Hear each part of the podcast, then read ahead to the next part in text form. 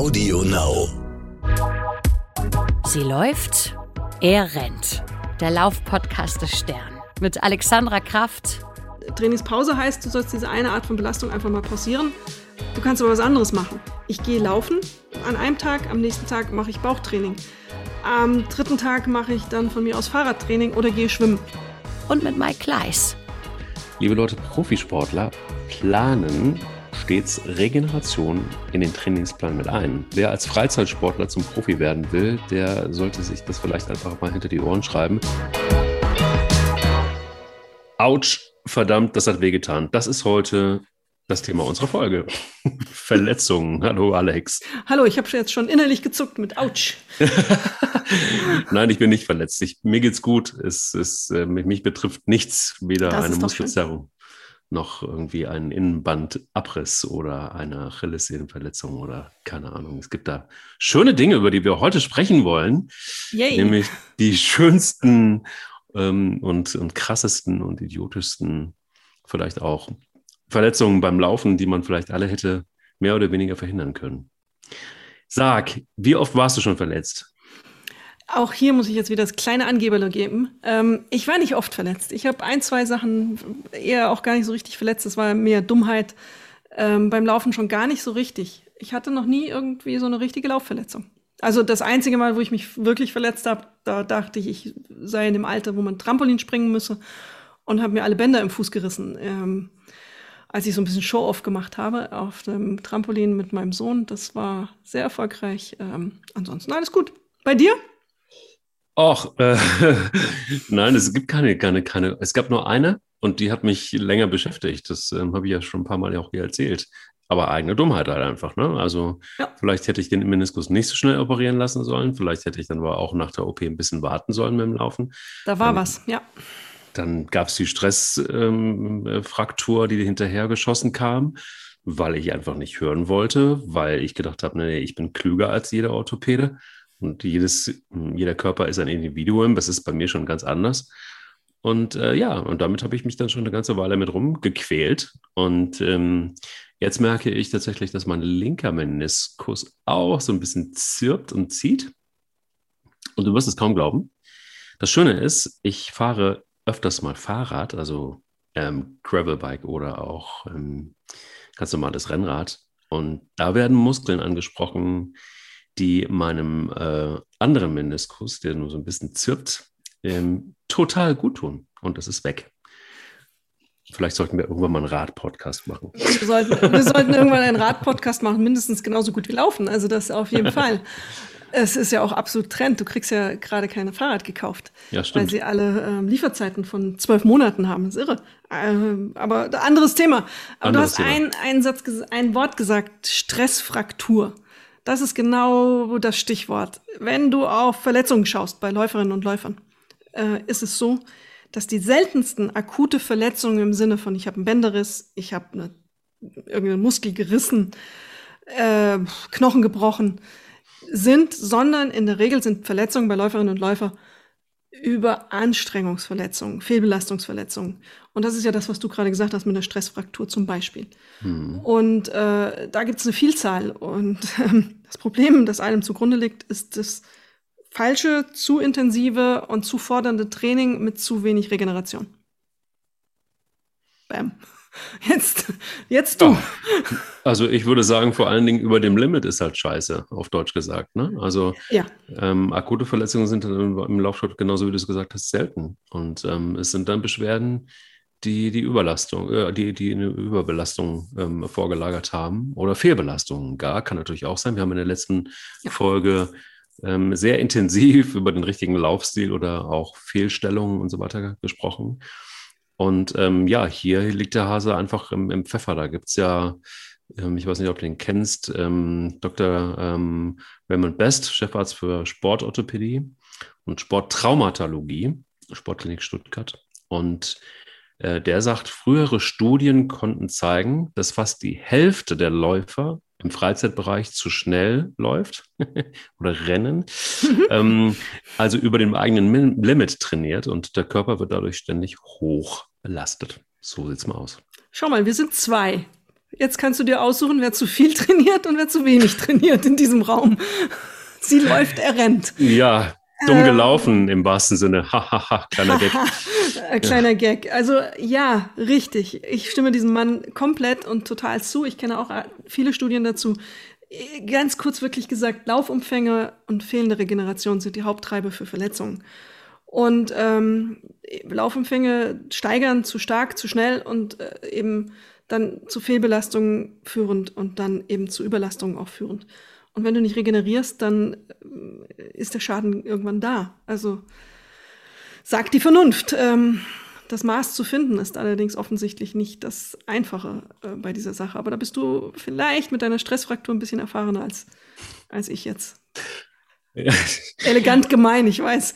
Ja, also ich meine, was heißt denn eigentlich Stressfraktur? In meiner Welt ist eine Stressfraktur etwas, weil du machst dir selber ähm, Stress. Also es ist natürlich in der Medizin ganz anders ähm, ähm, ähm, hergeleitet, logisch, aber ich deute es halt einfach so. Ne? Also wenn du deinem Körper Stress machst und ihn äh, unter Stress setzt, weil du vielleicht auch so süchtig bist, ich glaube auch in der letzten Folge hattest du das mal so ein bisschen angesprochen, oder das Thema Laufsucht hat uns ja immer wieder begleitet. Also mich jetzt gar nicht, weil ich damit nie was zu tun hatte.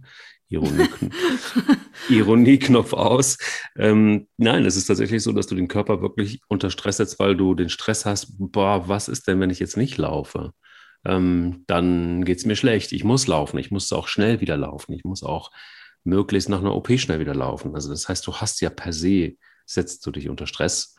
Und dir fehlt, natürlich fehlt einem was, wenn man, das kennt ja jeder von uns, wenn man regelmäßig Sport macht und man wird plötzlich dann auf Null zurückgerissen dann ist das erstmal nicht schön und dann fehlt einem was.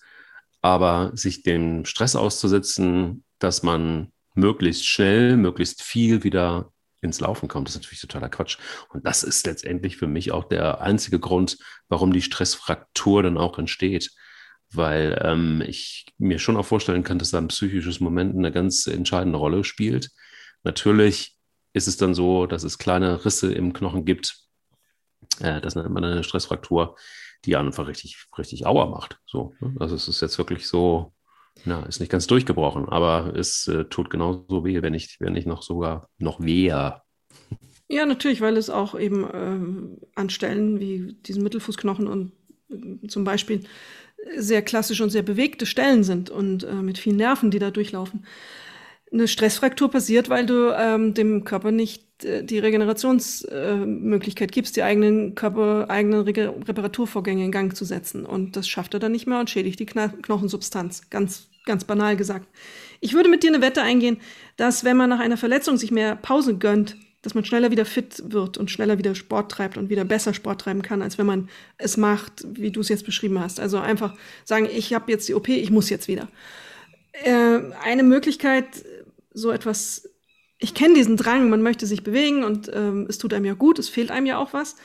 Geht mir auch so. Aber dann musst du eben was anderes finden. Also wenn du sagst, ich habe ein Knie kaputt, dann ähm, musst du dem Knie die Chance geben, sich zu regenerieren. Und ähm, dann geh schwimmen von mir aus. Mach Rückenschwimmen. Oder nimm so ein Board zwischen die Beine, so dass das Knie nicht belastet wird und schwimmen mit so einem Floating Board zwischen den Beinen. Dann kannst du den Oberkörper trainieren. Ist ein super Training. Ausdauertraining, perfekter Art.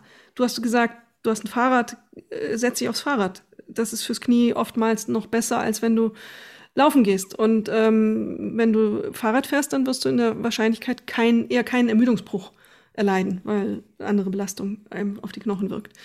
Und es gibt ja Möglichkeiten. Du musst, Laufen ist schön und Laufen ist eine echt tolle Sache, aber in diesen Momenten musst du dann sehr vernünftig werden und dir eine Alternative suchen. Dann ist das ein guter Umgang mit einer Verletzung. Ja, zumal eins muss man vielleicht auch mal ganz klar sagen. Ich glaube, beim, beim Fahrradfahren, um das nochmal, um da nochmal hinzugehen kurz. Beim Fahrradfahren ist es ja so, dass du auch, wenn es dir darum geht, massiv übrigens Kalorien verbrennst. Also es gibt ja viele, die einfach auch laufen, um abzunehmen oder einfach in Shape zu bleiben. Ähm, ich habe das jetzt gerade gestern irgendwie mal wieder gemacht und bin gar nicht weit gefahren. Ich wollte einfach nur so eine Tour, die du normalerweise mit dem Auto machst, um schnell mal was zu erledigen, habe ich dann eben mit dem Fahrrad gemacht. Aber dann hatte ich 25 Kilometer auf der Uhr. Und diese 25 Kilometer zeigte dann äh, meine Uhr, ich trage ja eine Uhr, wie du weißt, ähm, äh, zeigte an, dass ich 1100 Kalorien verbraucht habe. Also ja, das klar. ist ungefähr so das, was ich auch bei einem, ja, bei einem, bei einem 10-Kilometer-Lauf verballer. Also ganz banal, ganz die Faustformel ist ungefähr, dass du 30 Minuten läufst und äh, 35 Minuten ähm, Fahrrad fährst, um dieselben äh, Kalorienmenge zu verbrauchen. Pi mal Daumen ist natürlich wieder ein bisschen individuell, aber das ist so ungefähr die Faustformel. Also fünf Minuten mehr Fahrrad fahren. Du musst nur die Geschwindigkeit kriegen. Das ist oftmals beim Fahrradfahren so ein bisschen der Trick. Hm. Beim Laufen kommst du schneller ins Schwitzen. Beim Fahrradfahren musst du dann vor allem in der Stadt einfach auch die Geschwindigkeit bekommen, so dass dann dein Puls hochgeht und die Belastung auch so da ist. Aber wenn man das macht, klar, also ähm, ist hocheffektiv. Ähnlich wie Schwimmen. Das sind ja alles diese Ausdauersportarten, die das super ähm, bringen und eben dann für einen Ausgleich sorgen können. Eben auch eine Entlastung. Und du kannst immer noch Sport machen. Also gehst du aus, du, du bist nicht gezwungen mit einer Verletzung zu sagen, ich, ich bewege mich nicht mehr. Das ist ähm, falsch. Du, es gibt Möglichkeiten. Total.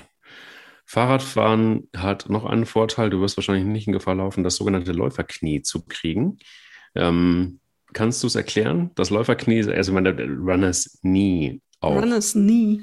Ja, das ist auch eine, eine, klassische Überbelastung. Also du belastest ähm, in diesem Fall das Knie durch vielleicht ähm, eben den Umfang, die Innen Innenseiten der, des Knorpels und die Gelenkoberflächen werden gereizt, es entzündet sich und es bildet sich Wasser und sammelt sich Flüssigkeit dann in dem Knie. Du hast eine Schwellung und eine Entzündung und die Schmerzen sind da. Das ist auch wieder eine ganz, ganz klassische Überlastungserscheinung, die Umfänge zu schnell gesteigert. Ähm, vielleicht auch ein bisschen Übergewicht, gibt es ja auch manchmal. Ähm, dann tut's weh und man läuft immer weiter und die Entzündung wird nicht besser. Ähm, plagt viele, ganz, ganz viele. Ähm, kann man nur durch Ruhe und, und Entlastung verbessern. Das ähm, ist auch eine muskuläre Frage natürlich auch wieder. Da sind wir wieder bei der Frage, ähm, wie gut sind meine Wadenmuskeln, wie gut sind meine Oberschenkelmuskeln, sind die ähm, ausgeprägt genug, um mein Knie zu stabilisieren, so dass es da nicht ständig in so eine Ausweich-Wackelbewegung ähm, gerät, was ja auch anstrengend ist und was zu einer Reizung führen kann.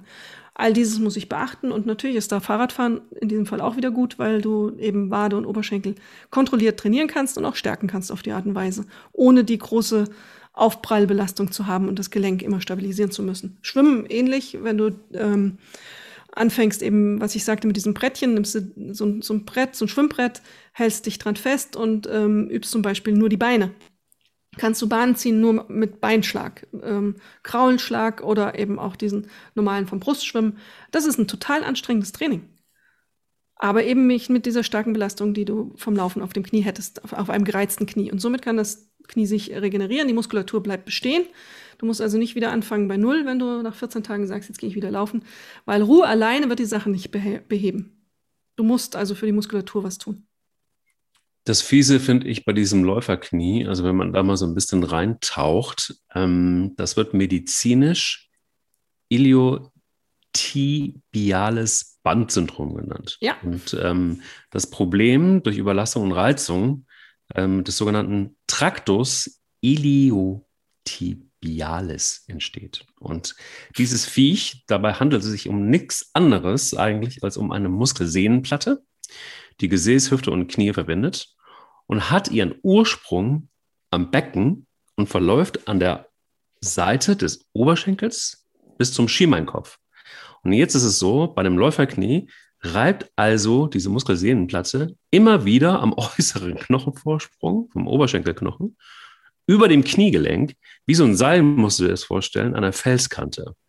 Und dadurch wird das Gewebe strapaziert und das kann sich entzünden, das Schmerz. Also es ist also praktisch oft so, dass man das, wenn man das mal hatte, dann äh, hast du, deutet sich das so an. Ne? Also meistens ist es mhm. so, dass nach 15 bis 20 Minuten vom Lauftraining kommt es dann und bei höherem Tempo ähm, kann es dann sogar wieder verschwinden. Und das ist das Tückische, weil man so denkt, ach, und da komme ich wieder zu deinem äh, Lieblingssatz, das laufe ich mir raus.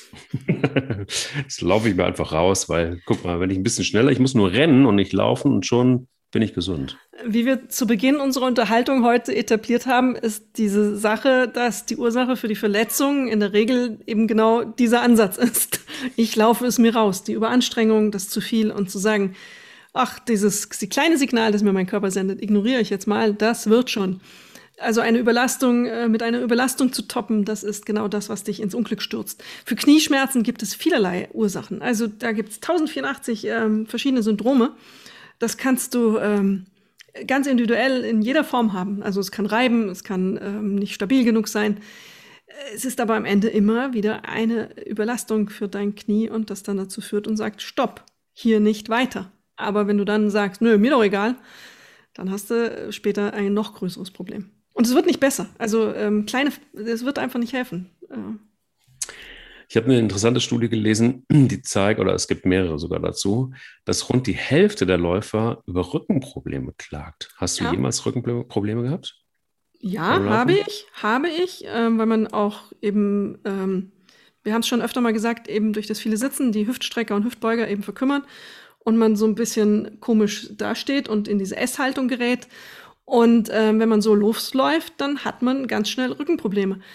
Allerdings kann man das auch wieder ganz einfach, das ist mein ewiges Mantra ähm, an dieser Stelle, behutsame Steigerung der Umfänge, Dehnen und Kräftigung. Das sind die drei Faktoren, die das beheben können. Und man weiß auch aus der Forschung, dass Läufer, wenn sie das machen und regelmäßig trainieren, gerade in diesem unteren äh, Wirbelsäulenbereich, wo diese Schmerzen gehäuft auftreten, eben viel weniger unter diesen Beschwerden auch im Alltag leiden. Es gibt ja die anderen 50 Prozent, ähm, die nicht davon so betroffen sind, denen geht es im Alltag besser mit ihren Rückenbeschwerden sogar weil diese kleinen Schläge, die der Körper so bekommt beim genau. Laufen, mhm. ähm, dafür sorgt, den Knochen zu stärken. Das ist ein Reiz, den der Körper unglaublich gerne hat und dem, der ihm gut tut.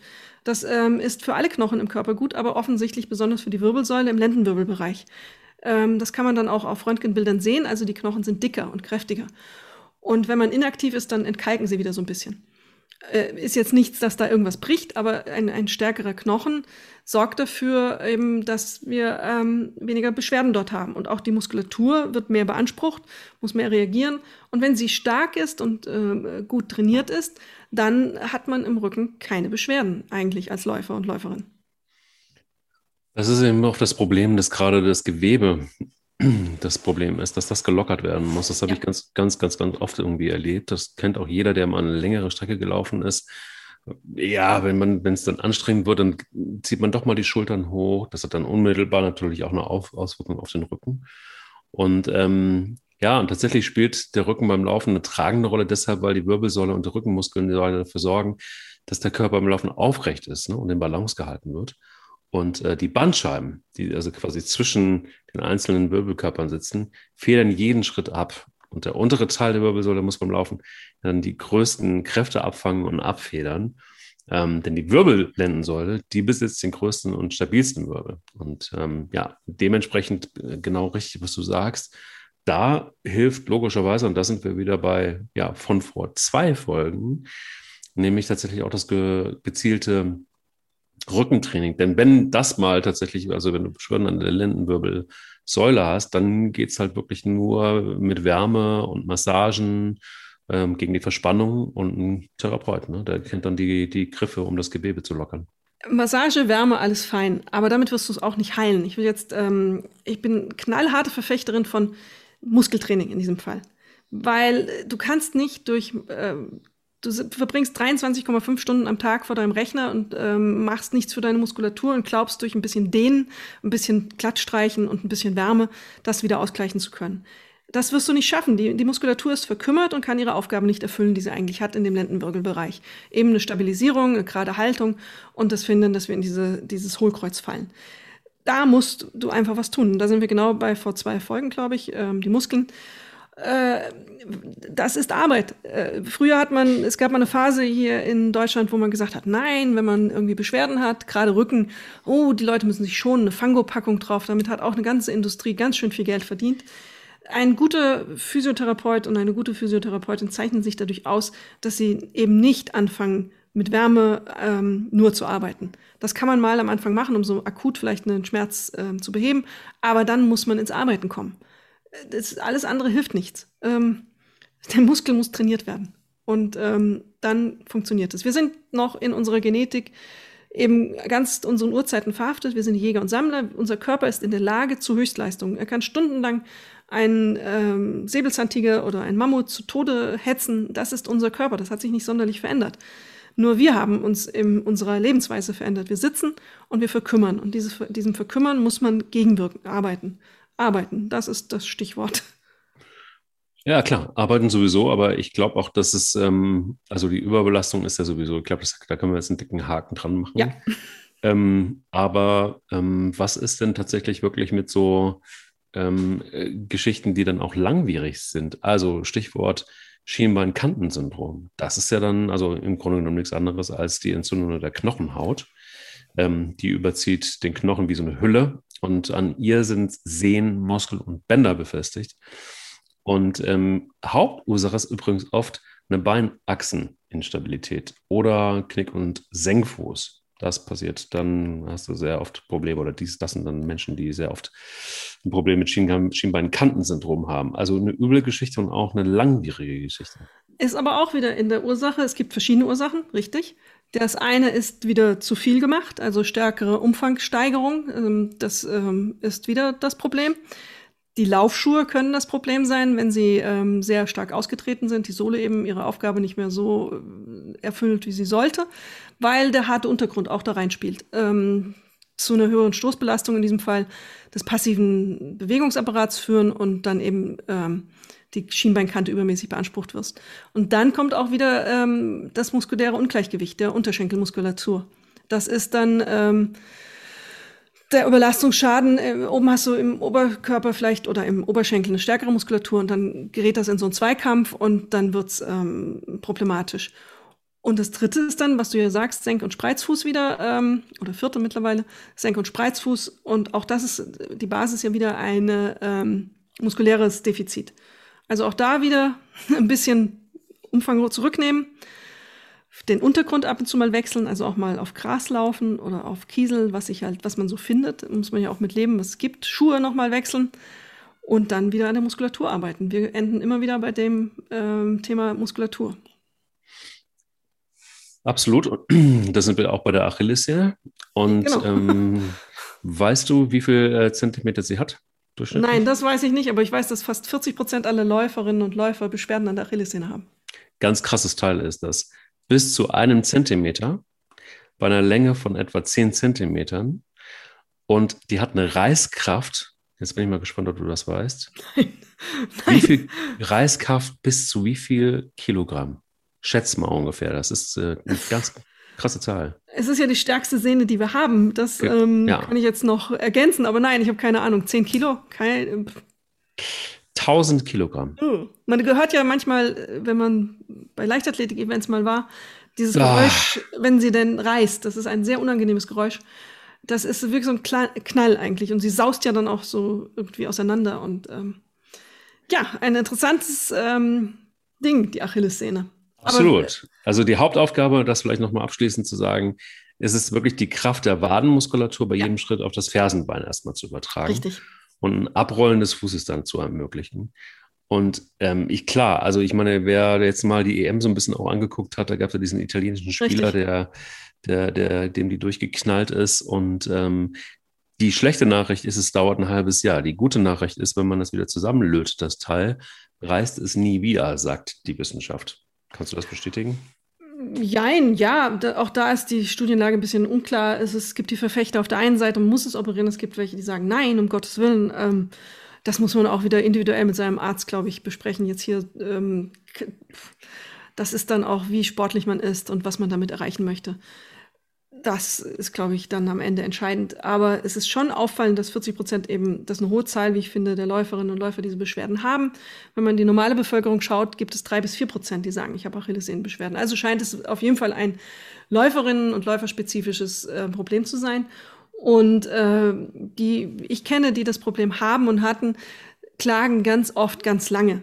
Die machen mit Laufpausen rum, äh, ändern die Schuhe und machen die dollsten Dinge und kommen irgendwie nicht zu Potte. Dann heißt es wieder, ja, jetzt war es mal drei Wochen besser, ja, jetzt habe ich wieder mehr gemacht und genau das Stichwort, jetzt habe ich wieder mehr gemacht, also die Belastung wieder gesteigert.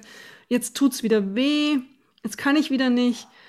Ähm, und das ist echt äh, schwierige Verletzung und ein schwieriges Problem, langfristiges Problem. Aber auch dafür gibt es eine Lösung, aber man braucht auch wieder hier Geduld.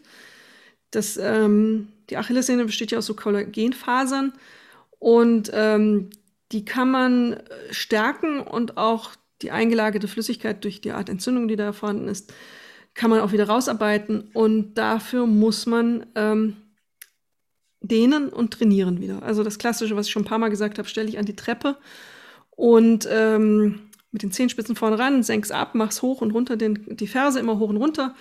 10, 15 Mal, jede Seite, dreimal ähm, pro Tag ist das ein super Training, das da schon extrem gute ähm, Ergebnisse liefert. Und wenn man ähm, die, die Schmerzen am Sehnenansatz unten hat, kann man das auch auf flachen Boden machen, einfach in die, in die Zehenspitzenhaltung gehen und absenken, dass man wieder auf den Boden kommt und dann wieder hoch. Das sind einfache Übungen, die aber sehr, sehr effektiv sind und viel besser sind, als zu sagen, ich laufe jetzt weniger. Oder gar nicht mehr. Du hast gerade ein kleines Zauberwort angesprochen. Zauberwort? Schick. Mhm. Nämlich das Wort Kollagen. Kollagen. Ähm, was hältst du davon, zusätzlich Kollagen zu sich zu nehmen, um Gelenke, Sehnen und so weiter zu stabilisieren? Bringt das was? Ist das ein, ein Zusatznahrungsergänzungsmittel, ähm, was sinnvoll ist? Gibt's? In den seltensten, in den fast äh, nahezu keinen wirklichen Fällen sorgen Nahrungsergänzungsmittel dafür, dass es einem, dass sie wirklich gut wirken. Oft ist es so, dass sie, das war jetzt ein komplizierter Satz, den ich da gerade gesagt habe. Also Nahrungsergänzungsmittel wirken in der Regel nicht, wollte ich sagen. In, man sollte darauf achten, solche Sachen in natürlicher Form zu sich zu nehmen. Also man kennt es von Vitamin C, die Leute schlucken Vitamin C und denken, davon kriegen sie weniger Infekte eben in dieser Pulverform. Das hat man alles ziemlich widerlegt. Und ähnlich ist es auch bei Kollagen. Es ist besser, es in seiner natürlichen Form zu sich zu nehmen. Dann ist der ähm, Körper in der Lage, es besser aufzunehmen und dann wirkt es auch. Jetzt wirst du mich gleich fragen, ähm, worin es enthalten ist. Ähm, das ist eine gute Frage. Ja, ja. Kollagen, ja das ist ähm, in der rotes, Tat. Ich, ich, weiß es. Rotes, ich habe es gegoogelt. Ähm, rotes Obst und Gemüse, Erdbeeren, Kirschen, rote Beete liebe ich, Tomaten, rote Paprika. Also alles, was rot ist, hat Kollagen. Eier, Süßkartoffeln, Lachs und Haferflocken. Das sind so die fünf Top-Gerichte. Ähm, und in der Regel ist es auch so, dass wenn man diese Sachen regelmäßig isst, wird man eigentlich ganz gut damit versorgt, so dass der Körper das kann. Es gibt eine Ausnahme für Veganer, das Vitamin B12, aber das ist ein ganz anderes Thema. Ganz anderes Thema. Das ist sehr gut. Ich äh, bin ein absoluter Erdbeeren-Junkie. Insofern dürfte mein Kollagenhaushalt wahrscheinlich einigermaßen gedeckt sein. Du hast aber was angesprochen, was ich noch viel, viel wichtiger finde als äh, sämtliche Zusatzmittelchen und äh, so weiter, nämlich Trainingspausen. Denn ähm, ich glaube völlig, ja, völlig klar ist, dass äh, wenn man den Körper überbelastet, dass dann Verletzungen öfter passieren können. Und äh, die Frage ist aber tatsächlich auch, was heißt denn eigentlich Trainingspause? Denn ähm, ich glaube, das ist immer so ein bisschen missverständlich. Es gibt dann eben auch Menschen, die sagen dann auch gleich, ah, alles klar, cool, dann lege ich mich jetzt immer einen Tag irgendwie auf die Couch. Das ist es, glaube ich, nicht, ne? Nein, Trainingspause heißt nur, dass du diese eine Art von Belastung nicht machen solltest. Also, ähm, wenn du jeden Tag läufst, es gibt ja Leute, die das machen und meinen, das sei gesund, halte ich für aberwitzig, das ist eine Überlastung. Ähm, Trainingspause heißt, du sollst diese eine Art von Belastung einfach mal pausieren Du kannst aber was anderes machen. Also ähm, ich trainiere jeden Tag irgendwas. Ich gehe laufen einmal äh, an einem Tag, am nächsten Tag mache ich Bauchtraining. Am dritten Tag mache ich dann von mir aus Fahrradtraining oder gehe schwimmen. Also du kannst es miteinander kombinieren und das sind auch Trainingspausen. Du ähm, belastest eben die Muskulatur nicht ähm, gleichmäßig immer, immer mit demselben Bewegungsablauf. Also wenn du immer wieder auf die Wadenmuskulatur haust, indem du jeden Tag rennen gehst, wirst du eine Überbelastung erzeugen. Wenn du aber sagst, heute gehe ich rennen, morgen mache ich mein Bauchtraining und übermorgen mache ich Rückentraining und dann gehe ich wieder laufen, dann ist alles fein. Und zwischendurch auch ein bisschen pflegst. Also man kann auch mal ein bisschen dehnen, man kann ein bisschen kräftigen und ähm, an diesen Dingen arbeiten die Zeit braucht man auch. Wenn man all diese Muskulatur stärken möchte, die man braucht, um gesund Sport zu treiben, hat man ja auch zwischendrin echt was zu tun. Lustig ist ja, dass ganz viele einfach auch sagen, ja, ich will aber im Grunde genommen wie ein Profisportler trainieren. Gibt es, soll es geben. Und äh, da kann ich nur sagen, aus Erfahrung von und auch vielen Gesprächen, liebe Leute, Profisportler planen stets Regeneration in den Trainingsplan mit ein. Das heißt also, ähm, wer als Freizeitsportler zum Profi werden will, der sollte sich das vielleicht einfach mal hinter die Ohren schreiben. Ich bin auch ein Opfer, gebe ich ehrlich zu. Ich habe auch gedacht, komm, viel hilft viel, hat, hat, hat Oma immer gesagt und deshalb mache ich das auch. Aber ähm, nicht clever, denn ähm, klar, Muskulatur lockert sich, ähm, Kreislauf wird runtergefahren, Ähm, das ist zum Beispiel das, was man ähm, als Auslaufen bezeichnet oder die, die, die positiven Effekte des Auslaufens. Ganz, ganz wichtig. Also ist immer eine gute Idee, nachdem man gerannt ist zumindest, äh, dass man dann vielleicht einfach auch mal hinten raus ein bisschen läuft und ein bisschen, ja, ähm, langsam es auch auslaufen lässt im Zweifel. Ich bin ein großer Fan von Spaziergängen übrigens. Also Richtig. tatsächlich einfach wirklich mal, wer einen Hund hat, äh, muss sowieso raus, aber das ist tatsächlich wirklich richtig, richtig erholsam, aber hat trotzdem auch eine gewisse Aktivität. Und ähm, sowas wie, wir hatten es vorhin schon mal Radfahren, Schwimmen, Rudern, total gut. Ähm, Dehnen ist total äh, wichtig. Übrigens auch, wenn ihr Bock habt auf sowas, Massagen oder Saunabesuche, ähm, finde ich tatsächlich zur Regeneration ähm, perfekt, weil dadurch hast du einfach auch nochmal eine, so einen Erholungseffekt, fast äh, wie im Schlaf, wobei das nochmal eine ganz andere Geschichte ist. Aber ich glaube, das Thema Schlaf ist etwas, was wir unbedingt nochmal ansprechen sollten, finde ich, Alex. Das sollten wir, Massagen, du fühlst dich wohler danach. Ob es jetzt wirklich einen Effekt hat auf die Muskulatur und vor Verletzungen schützt, ist nicht so ganz klar. Ah, sagt die Wissenschaft das? Äh, gibt es da, gibt's, gibt's da irgendwas? Eher, eher nicht. Also es gibt sogar mittlerweile Wissenschaft, die sagt, Massagen sind eigentlich Quatsch. Aber die Berührung der Haut ist ja schon mal ein positiver Reiz und ähm, Endorphine sind ja auch ganz hilfreich im Leben. Also ich will sie jetzt noch nicht ganz verdammen. Können wir aber auch noch mal drüber reden. Massagen, eigenes Thema. Aber was du sagst, Schlaf ist auch ein interessantes Thema. Bevor ich Wissenschaftsredakteurin wurde, war ich Sportredakteurin lange Zeit und durfte dann äh, den einen oder anderen verrückten Profisportler begleiten, unter anderem Michael Phelps, diesen irren Schwimmer, der acht Goldmedaillen in Peking gewonnen hat. Und ein Phelps ist zwei Drittel des Tages damit beschäftigt zu schlafen. Und ähm, wenn man sagt, ich möchte trainieren wie ein Profisportler, dann muss man auch leben wie ein Profisportler. Dann muss man auch diese zwei Drittel des Tages schlafen, weil der Körper diese Zeit braucht zur Regeneration. Also man muss dann schon die volle Meile gehen. Zu denken, ich habe einen Vollzeitjob im Büro und kann leben und arbeiten und trainieren wie ein Profisportler, ähm, das muss man erstmal aufeinander kriegen. Total. Und äh, lustigerweise ist es auch so, da können wir nach Kenia gehen zum Beispiel. Wer jemals in einem äh, Trainingscamp einer kenianischen Running-Mannschaft gewesen ist, der wird erstaunlicherweise feststellen, dass die oftmals nichts anderes machen als trainieren, essen und schlafen. Genau. Mehr ist da nicht. Und das ist wirklich krass. Die schlafen teilweise einfach auch am Tag nochmal richtig, richtig, richtig, richtig lange. Und dann auch noch eine zweite Einheit hinzulegen. Also das heißt, morgens, wenn es noch nicht so richtig heiß ist, gibt es nochmal eine richtig krasse Einheit. Dann wird gut gegessen, ähm, übrigens auch sehr übersichtlich, also vorwiegend ähm, viele Kohlehydrate. Und ähm, äh, ja, dann wird geschlafen und dann abends wieder. Das Stichwort Essen ist interessant. Michael Phelps musste, der hat auch so trainiert, zweimal, zwei bis drei Trainingseinheiten und er war dafür bekannt, eben so intensiv zu trainieren. Der musste im Tagesverlauf, um nicht abzumagern, 10.000 Kalorien essen. 10.000? 10.000 ein Traum, ich will auch so sein wie er. Willst du nicht, glaub's mir. Das macht keinen Spaß. Also das ist ein absolut reduziertes Leben. Wenn du also jetzt sagst, ich werde ähm, Pro, will eben leben wie ein Profisportler, dann viel Spaß. Also dann geh mal einkaufen. Klar, aber das ist ja tatsächlich etwas, was sich in unserer Gesellschaft immer wieder auch, ich weiß nicht, wo, wodurch wird das eigentlich vorgelebt? Warum ist es eigentlich so, dass Menschen, und da sind wir unmittelbar beim Thema Verletzungen nach wie vor, ähm, gar nicht unbedingt bei, bei philosophischen Fragen, die wir hier zu klären hätten. Aber warum ist das so, dass Menschen irgendwie immer wieder sich an Profisportlern auch orientieren? Oh, das ist jetzt schwer zu sagen. Also es ist ja, man hat ja so Idole, Ideale und das ist eine tolle Leistungsfähigkeit und Leistungsfähigkeit steht ja auch für Gesundheit. Und ähm, das ist ja ein, das möchte ja jeder haben für sich. Und ähm, diese Körper, wenn man einen Phelps eben sieht, wie der damals am Beckenrand stand, komplett durchtrainiert, kein Körperfett, oder ganz wenig Körperfett. Ähm, das ist der Inbegriff der Gesundheit. Und das möchte jeder haben, weil er alt werden möchte. Und das ist eben so ein innerer Reflex, den jeder hat. Ähm, und danach streben wir. Und dann sehen wir das. Und natürlich ist es verlockend zu sagen, hey, das möchte ich auch für mich haben. Leistungsfähigkeit. Und ähm, danach, danach richten wir uns. Dass das nicht mit unserer Realität übereinstimmt und nicht mit unserem Leben überein zu kriegen ist, das merken wir dann erst später. Aber ähm, das Verlangen ist da.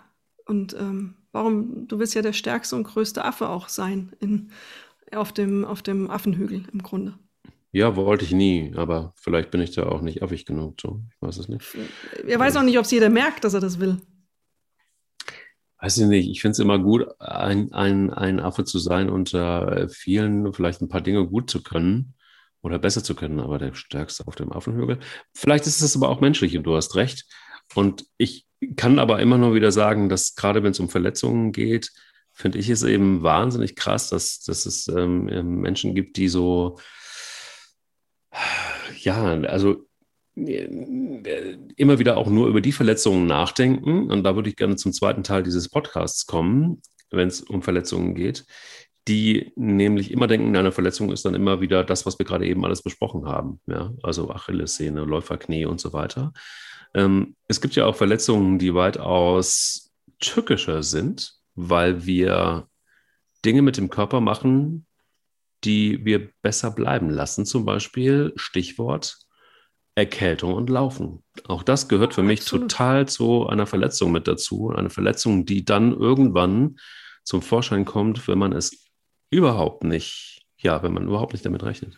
Man kann es ja so verstehen als eine Verletzung des Immunsystems, die man durch ein Übertraining hervorruft. Also wer zu viel trainiert, schadet ähm, seinem Immunsystem und schwächt sein Immunsystem. Und damit wird er erkältungsanfälliger und oder sie erkältungsanfälliger. Und das gibt es bei vielen Läufern, die übertrainiert haben, dass sie eben ständig unter Infekten leiden. Und dann aber auch nicht die Pause machen, wenn sie diese Infekte haben. Und damit echt ein Risiko eingehen, eben aus dieser Verletzung des Immunsystems eine Verletzung des Herzens zu machen, durch in Form einer Herzmuskelentzündung. Geht ganz schnell, äh, merkst du lange Zeit nicht und im schlimmsten Fall merkst du es gar nicht. Ich habe einen 800-Meter-Läufer, die Angehörigen damals getroffen, René Harms, der war deutscher Meister, der ist einfach in seinem Sitz gestorben, mit 28, glaube ich, zu Hause in, ähm, und, äh, in Jena damals. Ähm, und der wusste gar nicht, dass er einen Infekt hatte und hat immer weiter trainiert und hat eine Herzmuskelentzündung gehabt. Das kann ganz schnell gehen. Das passiert still und leise und ähm, da muss man echt aufpassen. Da ist der einzige Rat, den ich geben kann, frühzeitig bei einem Infekt zu sagen, stopp. Ein Infekt ist nichts, womit man trainieren kann. Ein, ein befreundeter Sportmediziner hier hat mir mal gesagt, wenn du morgens so das Gefühl hast, du stehst auf und mir läuft es so ein bisschen kalt den Rücken runter. Oder die, selbst die, die, äh, wenn man sich auf die Toilette setzt, das Gefühl, das ist jetzt alles so kalt und fühlt sich unangenehm an, das reicht zu sagen, ich gehe heute nicht laufen. Lass es. Es ist irgendwas nicht in Ordnung im Körper. Fieber ist ein ganz großer Faktor zu sagen, tu es nicht. Es hilft nichts, in diesen Momenten drüber wegzulaufen. Der Körper braucht diese Auszeit. Du schadest dir einfach nur mehr, als dass du dir hilfst. Ja, aber das ist ja immer wieder auch ein leidiges Thema. Ähm, kann ich mit einer leichten Erkältung laufen oder kann ich damit nicht laufen? Eine Kardiologin hat mir immer gesagt, wenn du einen Schnupfen hast und du hast jetzt kein Fieber und ähm, du hüstelst irgendwie so leicht und wenn du dann ähm, so einen leichten kleinen Lauf machst, da ist überhaupt nichts gegen zu sagen. Im. Gegenteil, es ist tatsächlich eher gut. Aber es ist die Frage des Maßes, wie viel. Und ich glaube, die Grenzen, die sind eben ja mehr oder weniger fließend. Die sind absolut fließend und was, also ich bin ja große Verfechterin des Spazierengehens. Also wenn ich einen Infekt habe und nicht ganz sicher bin, dann gehe ich spazieren. Dann ähm, ziehe ich erst gar nicht Laufklamotten an, dann komme ich nicht in die Versuchung, in ein Tempo zu verfallen, das mir vielleicht in dem Moment nicht bekommen würde. Und ähm, nutze einfach die Bewegung auf diese Art und Weise. Ist ja auch gut ähm, hat Effekte und hilft mir vermutlich auch schneller gesund zu werden, als wenn ich jetzt dann doch in die Gefahr im wahrsten Sinne Wortes laufe, ähm, einfach dann zu schnell zu werden, weil es dann doch irgendwie wieder ganz gut geht. Oder ach nee, komm, jetzt äh, streng die nochmal an. Das sind ja die Effekte, die man leicht hat dann. Für die Hypochonder unter euch, ähm, da kann ich ein bisschen Öl ins Feuer kippen, was eine sehr schöne, eine sehr schöne Verletzung ist, ähm, ist eine Thrombose. Höchst gefährlich. Ja. Ähm, merkt man aber auch gar nicht. Erst dann, okay. wenn es zur, zur Lungenembolie kommt. Ja, ist ganz krass. Also eine, eine Thrombose ist so ein Viech, das äh, erstmal einfach nur eins macht, nämlich die, die Venen verstopft. Und äh, das ist eine Verstopfung. Und das Problem ist das noch nicht mal, weil ähm, in der Regel ist es so, dass sich das Blut quasi um diese Verstopfung drumherum, die kleinen äh, Venen, dann neue Wege sucht. Allerdings, wenn diese Verstopfung wenn die sich löst, dann schießt sie quasi los. Und äh, meistens ergibt das dann eine Lungenembolie. Und diese Lungenembolie ist, in, naja, in vielen Fällen einfach tödlich. Und krass ist, dass das eben auch ähm, eine, eine Folge von Überbelastung sein kann. Mhm. Ähm, und was ich überhaupt nicht wusste, war, das ist, die, die, das ist gar keine Dunkelziffer, sondern es sind ungefähr 40.000 Menschen jedes Jahr, die an Folgen einer Thrombose sterben. Und sehr viele sind auch Menschen, die Sport treiben, laufen. Das fand ich eine ganz krasse Zahl. Habe ich äh, so überhaupt nicht am Radar gehabt. Ja, das ist, ähm, hat auch damit zu tun, dass es viele gar nicht wissen, dass es das gibt. Ähm, die die ersten Anzeichen nicht, ähm, wie soll man sagen, nicht so werten und nicht wahrnehmen und dann weitermachen und dass es dann ja noch verschärfend dazukommt und eben auch dazu führen kann, dass sich löst und dann irgendwo hinwandert.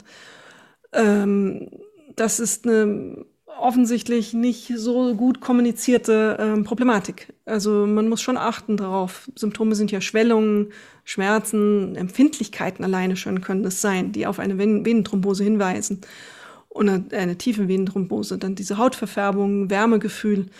Und wenn es dann schon in Richtung Atemnot und Brustschmerzen geht, dann ist es schon so, dass man dann doch durchaus mal den Notarzt rufen sollte. Aber am Anfang ist so eine ähm, Thrombose eben fast kann durchrutschen. Irgendwie. Wie, was meinst du durchrutschen, weil man sie nicht merkt? Weil man sie nicht man... bemerkt. Also weil ja. die, die, also eine, eine, unangenehme Stelle am Bein, Läufer und Läuferinnen haben das doch ständig irgendwie so dieses Gefühl, ha, hier zwickt's mal an der, der Muskel ist irgendwie mal so ein bisschen, da habe ich mal eine Reibestelle. Selbst sowas kann schon eine, ein Hinweis sein. Es ist in der Regel nicht, aber es kann passieren. Und wenn du das dann ignorierst, bist du ganz schnell in einem echten Problem. Ja, deshalb ist es auch ganz gut, dass gerade bei Läufern ist es so, dass auch manchmal minimale Verletzungen auch dafür ähm, sorgen, dass es zu so einer Thrombosenbildung kommt. Und ähm, das ist dann eben das Unangenehme, weil ähm, ja, genau, du, du, du merkst es einfach nicht. Was man aber tun kann, ist, ohne die Hypochonder jetzt irgendwie völlig aus dem Gleichgewicht zu bringen, aber dass man auch da wieder regelmäßig ähm, einfach mal sich mal checken lässt. Denn äh, in der Tat, du hast einen Satz gesagt, der voll so ist. Ich wusste es auch lange Zeit nicht und dass es 40.000 Menschen sind oder mehr, ähm, hat sich für mich auch überhaupt nicht die sterben an, also äh, die, die jedes Jahr sterben an der Thrombose.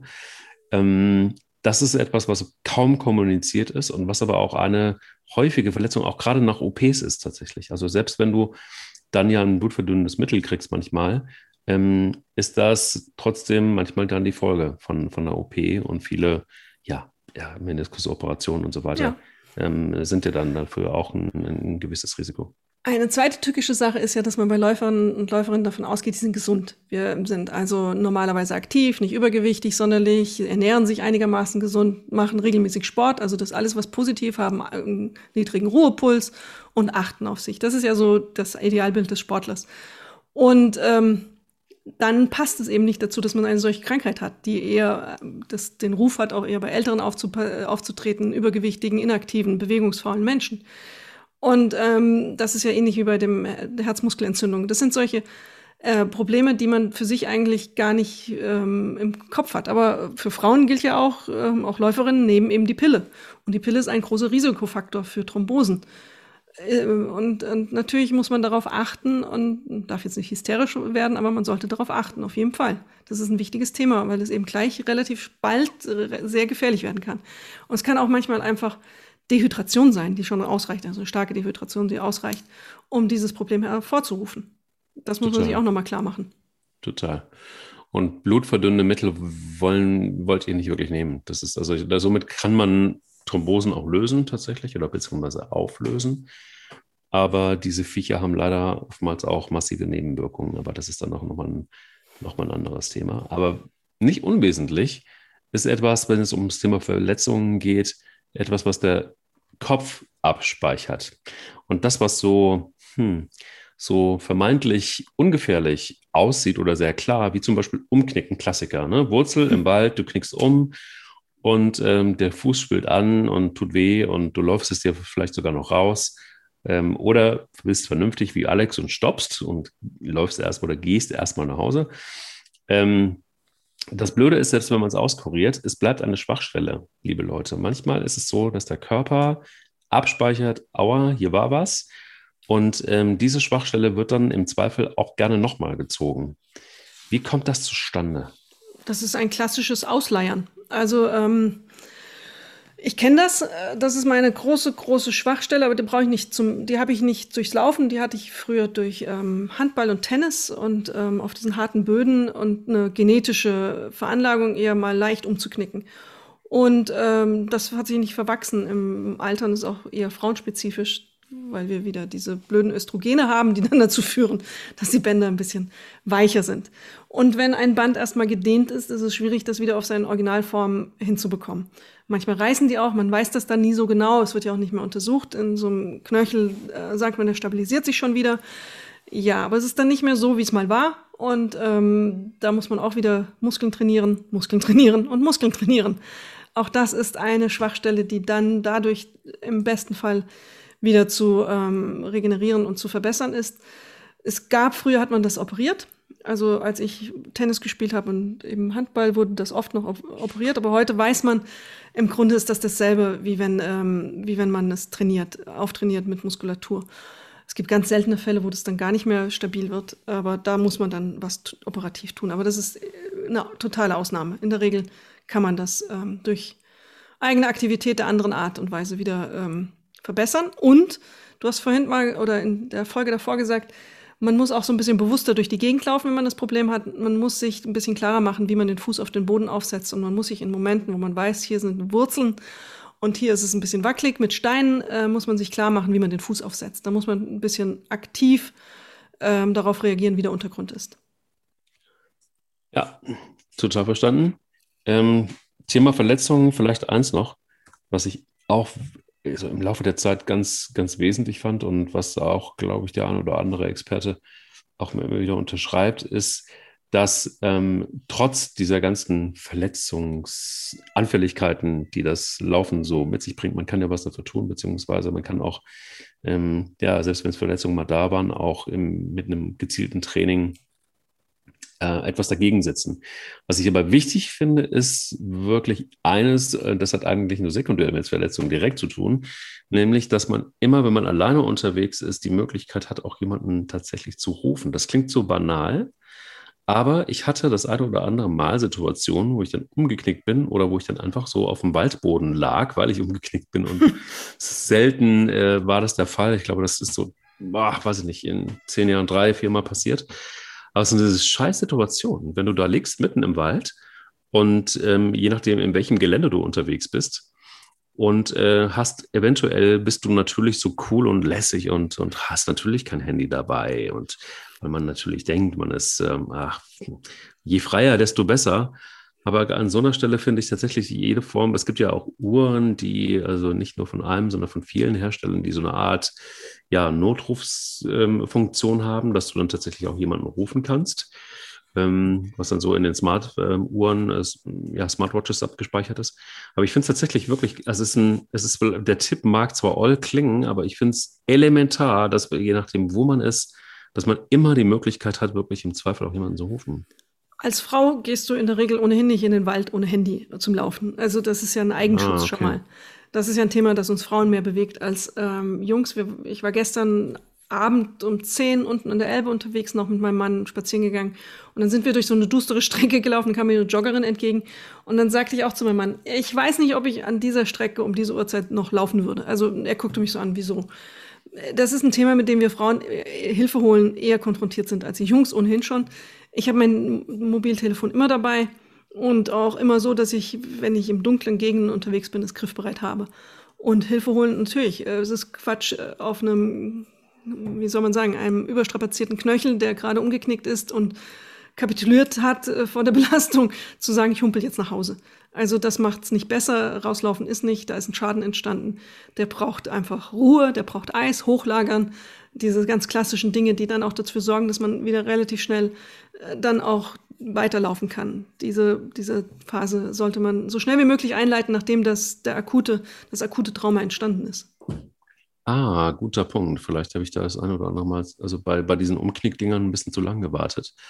Weil, ist, ähm, absolut, ja. dieses, dieses Eis hochlegen und Ruhe halten ist der Faktor, der am besten hilft. Bänder abgerissen, das ist etwas, was man in der Tat, was mich immer so ein bisschen ähm, äh, äh, nervt, ist auch, dass sowas tatsächlich wirklich manchmal gar nicht erstmal untersucht wird. ähm, weil man auch der Meinung ist, dass das ja irgendwie auch, also das zu operieren schwierig, wenn überhaupt. Ähm, und dass man glaubt, dass man, ja, dass der Fuß das dann irgendwie schon auch alleine kann. Aber da sind wir wieder bei einem entscheidenden Punkt, dass vieles nur wieder durch Mehrarbeit auch zu reparieren ist. Es klingt jetzt alles so furchtbar, was wir jetzt in der fast einer Stunde besprochen haben. Ähm, vielleicht, ich weiß nicht, ob es dazu eine Statistik gibt, aber ähm, ist, klingt so, als ob ähm, das Laufen der gefährlichste Sport unter der Sonne ist. Ich glaube, dem ist, glaube ich, nicht so, oder? Nein, Laufen ist überhaupt nicht gefährlich, weil diese Verletzungen ja beim Laufen eigentlich gar nicht passieren. Das ist ein ganz kleiner Bruchteil. Wie viele Leute reißen sich wirklich beim Laufen die Bänder? Das ist ähm, unwahrscheinlich. Du wirst ja auch eher ein äh, geringer Prozentsatz wird sich ein Kreuzbandriss beim Laufen holen. Das passiert eher bei so Kontaktsportarten, also beim Fußball, der Gegner grätscht rein, beim Handball eine unkontrollierte Bewegung deiner Gegnerin tritt dir auf den Fuß oder beim Volleyball wird unterm Netz durchgetreten, der andere ähm, steht schon da und du kommst auf und dann ist das Band gerissen. Ähm, bei mir war es beim Trampolinspringen, dass du im Wald umknickst auf einer Wurzel. Wie viele Fälle kennst du davon? Mir fallen keine fünf ein. Und ähm, so wird es, ist es auch in der Realität. Laufen ist eine relativ harmlose Sportart. Die Mehrheit, dann sind wir wieder dort, wo wir angefangen haben, der Verletzung entsteht durch die Überlastung und die großen Umfänge. Deshalb sage ich jetzt etwas, was ich normalerweise natürlich nie sagen würde. Verkürzt erstmal eure Umfänge, seid erstmal achtsam, lauft mal langsam los, guckt ab und zu mal vielleicht auf eure Regenerationspausen, vielleicht auch auf eure Schlafsituation, vielleicht auch das ein oder andere Mal durchaus auch übrigens auf die Ernährungssituation. Denn mit Ernährung kann man so einiges gut machen. Ähm, nicht nur was das Gewicht angeht, sondern auch durchaus, durchaus die Art und Weise, wie man isst. Und äh, da ist äh, das Thema Zucker, das ist, glaube ich, dein Lieblingsthema. Total. Ja, nur, nur ein Thema, was man vielleicht nochmal ziehen könnte, wenn es um Verletzungen geht. Ähm, und was so Zucker anrichten kann und auch recht unmittelbar, was Verletzungen angeht, schon auch Einfluss hat. Zucker ist äh, die Katastrophe schlechthin. Wir werden dazu verführt, in jedem Nahrungsmittel mittlerweile ist irgendwie Zucker eingemischt, ähm, in schwachsinnigsten Kombinationen. Also in Rotkraut ist Zucker und in ähm, Salzgurken ist auch Zucker, nur weil unser Gehirn da so drauf abfährt. Es bekommt uns halt einfach nicht. Es ist total ungesund. Wir werden fett davon. Ähm, viele Abläufe in unserem Körper werden dadurch gestört. Die Leber leidet. Es gibt immer mehr Menschen mit Fettleber und damit ist der Stoffwechsel aus dem Takt gebracht und das willst du als Läufer und Läuferin nicht haben. Zucker ist ungesund. Ähm, absolut. Und äh, wo man kann, sollte man es meiden. Man sollte jedes Mal auf die Verpackung schauen und nochmal nachlesen bei Lebensmitteln, was ist eigentlich drin. Auch bei Bio-Lebensmitteln ist es überall drin. Es ist, es ist halt, mit Zucker schmeckt jeder Mist super. Und ähm, wir fallen drauf rein. Ja, ähm, ich könnte mich jetzt in Rage reden, werde ich nicht tun. Ich höre jetzt hier auf an der Stelle. Mein Rat ist nur Zucker reduzieren. Du musst ja nicht komplett darauf verzichten. Ich mache es fast konsequent, komplett darauf zu verzichten ähm, bis auf einen Cheat Day pro Woche. Mir hat es super gut getan und meinem Laufen hat es auch super, super gut getan. Weil mein Stoffwechsel einfach besser ist wieder. Und bevor du dich jetzt weiter in Rage, Rage redest. Rage. Rage. Rage. Rage. Schwieriges Wort. Ähm, lauf ich mal los. Und lauf du auch mal los. Das wird uns beiden gut tun jetzt nach, ähm, auch. ohne dass wir ähm, hoffentlich verletzungsfrei durch die Gegend laufen. Das wäre mal ganz schön. Schönen Lauf dir. Und wir hören uns nächste Woche, nächste Woche wieder. Bis dann. Frohes Laufen. Danke, danke. Dir auch. Zum Abschluss von uns noch ein Podcast-Tipp. Hallo, mein Name ist Florian Güsken und ich moderiere nachgefragt den wöchentlichen Podcast des Stern. Der Stern ist nah dran an Menschen, nicht von oben herab, sondern auf Augenhöhe. Und so begegne ich auch meinen Gesprächspartnern. Es sind Menschen, die für ihre Anliegen brennen. Wissenschaftler, Pfarrer, Politiker, aber auch Kollegen, Journalisten, die besonders tiefe Einblicke in aktuelle Entwicklungen geben. Manche davon sind laut, manche leise, manche komisch, manche ernst. Ich jedenfalls halte Abstand und versuche doch, diesen Menschen näher zu kommen. Woche für Woche schauen Sie vorbei. Ich würde mich freuen. Sie läuft, er rennt. Der Laufpodcast des Stern. Mit Alexandra Kraft und mit Mike Gleis. Audio Now.